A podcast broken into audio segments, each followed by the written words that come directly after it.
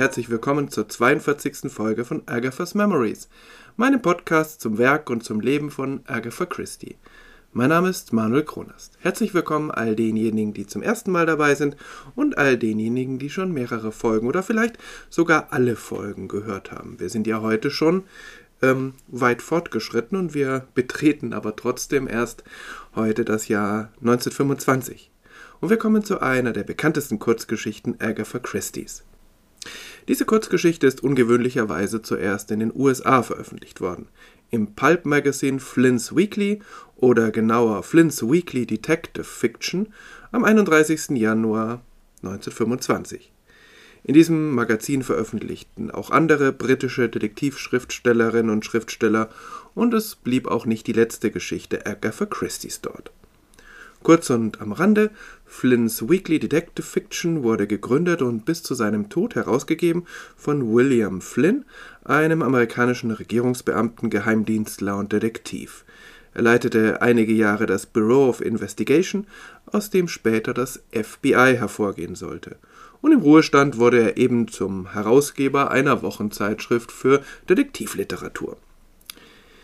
Die Geschichte The Witness for the Prosecution hat Weltruhm erlangt, allerdings nicht als Kurzgeschichte, sondern ein wenig als Theaterstück, vor allem aber auch als Film. 1953 schreibt Agatha nämlich die damals ja schon fast 20 Jahre alte Kurzgeschichte in ein Theaterstück um. Und es wird eines der beiden Theaterstücke werden, die sie am liebsten hat. Die Handlung und vor allem die Auflösung des Verbrechens bleiben gleich, obwohl die Handlung natürlich ausgebaut wird, um das für ein Theaterstück eben abendfüllend zu machen. Aber das Theaterstück enthält außerdem am Ende noch einen besonderen Twist, weil Agatha mit dem Ende der Kurzgeschichte nicht so ganz zufrieden war. 1957 entsteht dann aus dem Theaterstück der Film, den Agatha für die gelungenste Verfilmung eines ihrer Werke hält. Es ist aber auch ein Meisterstück. Regie führt Billy Wilder. Die Hauptrollen spielen Tyrone Power, Marlene Dietrich und Charles Lawton. Der Film ist ein gigantischer Erfolg. Und bei Wikipedia finden wir interessante Details darüber, wie zum Beispiel, dass um das Ende ein großes Geheimnis gemacht wurde, sodass auch die Schauspielerinnen und Schauspieler die letzten zehn Drehbuchseiten erst ganz zum Schluss bekamen. Offensichtlich hat diese Geheimniskrämerei Marlene Dietrich sogar ihren Oscar gekostet, den sie für ihr fulminantes Spiel in diesem Film sicher verdient gehabt hätte. Im Gegensatz zu diesem Film ist die Kurzgeschichte sehr, naja, kurz. Der Plot ist straffer, die Auflösung ist sehr gut, die Charaktere sind interessant, aber der später hinzugefügte Twist, der im Theaterstück und im Film vorkommt, der rundet das Ganze doch noch ab. Und so wie es im Moment in der Kurzgeschichte ist, hängt das Ende auch irgendwie in der Luft. Aber mehr verrate ich hier nicht. Erzählt wird die Geschichte aus der Sicht des Rechtsanwalts Mr. Mayhern, einem kleinen, gut gekleideten, etwas vertrockneten, aber hochintelligenten Mann. Er wird hineingezogen in einen Fall, der auf den ersten Blick völlig klar ist, und sieht sich einem jungen Mann gegenüber, der zwar seine Unschuld beteuert, gegen den im Grunde aber alles spricht, Leonard Vole. Leonard Vole ist angeklagt, die reiche Witwe Miss Emily French getötet zu haben. Erschwerend kommt hinzu, dass sie gerade erst sein Testament zu seinen Gunsten gemacht hat. Die ganze Geschichte erfahren wir aber zunächst nur aus dem Mund von Leonard Vole, als er es Mr. Mayhern erzählt, um ihn von seiner Unschuld zu überzeugen. Das ist ein ganz geschickter literarischer Kunstgriff, etwas ungewöhnlich, weil wir den Tathergang bei Agatha Christie sonst meist aus neutraler Warte oder aus der Perspektive der Ermittelnden erfahren. Und so begleiten wir Mr. Mayhern durch diese Geschichte, wie er zunächst überzeugt ist von der Schuld seines Klienten. Im Laufe der Zeit kommen ihm immer mehr Zweifel an der Schuld, aber auf der anderen Seite werden die Indizien eher noch erdrückender. Mr. Vole erzählt also, wie er einmal Miss French geholfen hat, ihre Pakete über die Straße zu bringen. Das war, als er sie kennengelernt hat. Was für ihn zunächst ein nicht weiter bemerkenswerter Akt der Hilfsbereitschaft gegenüber einer alten Dame ist, entwickelt sich zu einer Freundschaft. Immer wieder ist er bei ihr zu Gast und merkt doch relativ schnell, dass sie sehr reich ist. Er hilft ihr im Haus, sie unterstützt ihn immer wieder mal finanziell. Er hilft ihr außerdem in finanziellen Dingen, obwohl sie in der Nachbarschaft und bei Bekannten als eine intelligente Geschäftsfrau gilt. Äh, Leonard Vole deutet diesen Widerspruch so, dass sie sich dümmer gestellt habe, als sie war, weil ihr seine Gesellschaft so wichtig war. Und er selbst habe in ihr, wahrscheinlich unterbewusst, seine zu früh verstorbene Mutter gesehen. So erklärt er diese vielleicht auf den ersten Blick etwas ungewöhnliche Beziehung.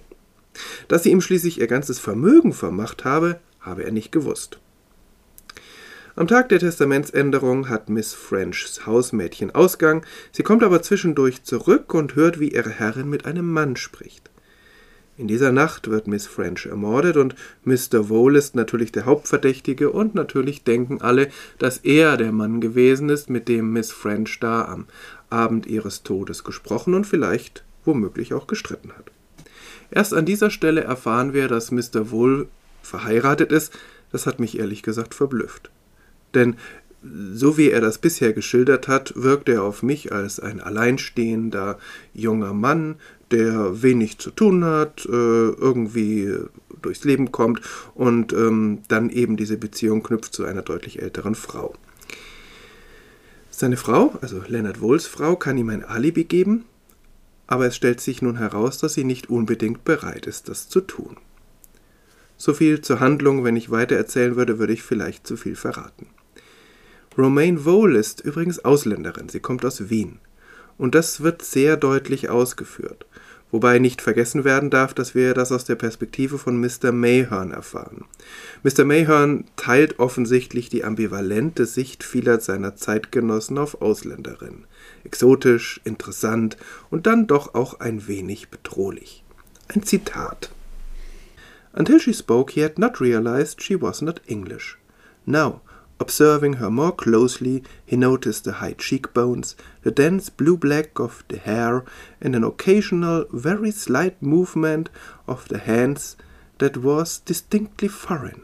A strange woman, very quiet, so quiet as to make one uneasy. From the very first, Mr. Mahon was conscious that he was up against something that he did not understand.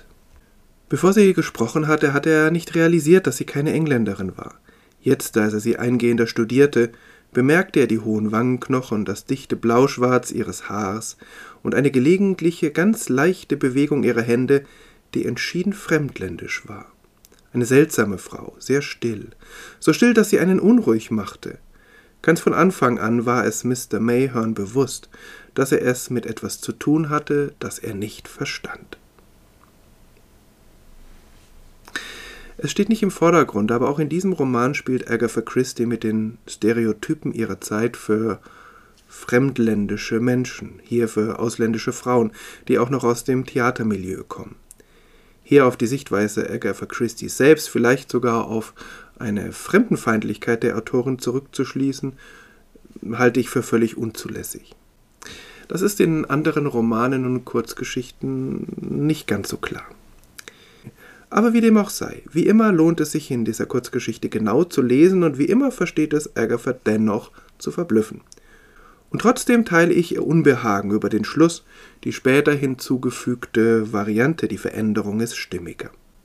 Mein Fazit, es ist schon eine großartige Geschichte. Der Film, vielleicht auch das Theaterstück sind zwar noch brillanter, und es sind noch einige Personen dazugekommen, die wirklich gut gezeichnet sind. Aber auch diese Kurzgeschichte hat schon eine ganze Menge. Das Problem an dieser Kurzgeschichte, und das spricht allerdings auch für ihre Qualität, ist, dass es gar nicht so einfach ist zu sagen, was tatsächlich die Hauptcharakteristika sind, denn die Nennung äh, solcher Züge der Geschichte würde vielleicht schon zu viel verraten oder Leserinnen und Leser ähm, auf eine bestimmte Spur bringen und so ein wenig das Lesevergnügen und die Überraschung am Schluss mindern. Insofern auf jeden Fall eine Leseempfehlung auch wenn es äh, wie immer im Deutschen oder wie oft im Deutschen im Moment sehr schwer zu bekommen ist und auch im Englischen in einer etwas obskuren Sammlung The Hound of Death ähm, erschienen ist und da aber relativ einfach äh, zu erhalten ist, auch heute noch.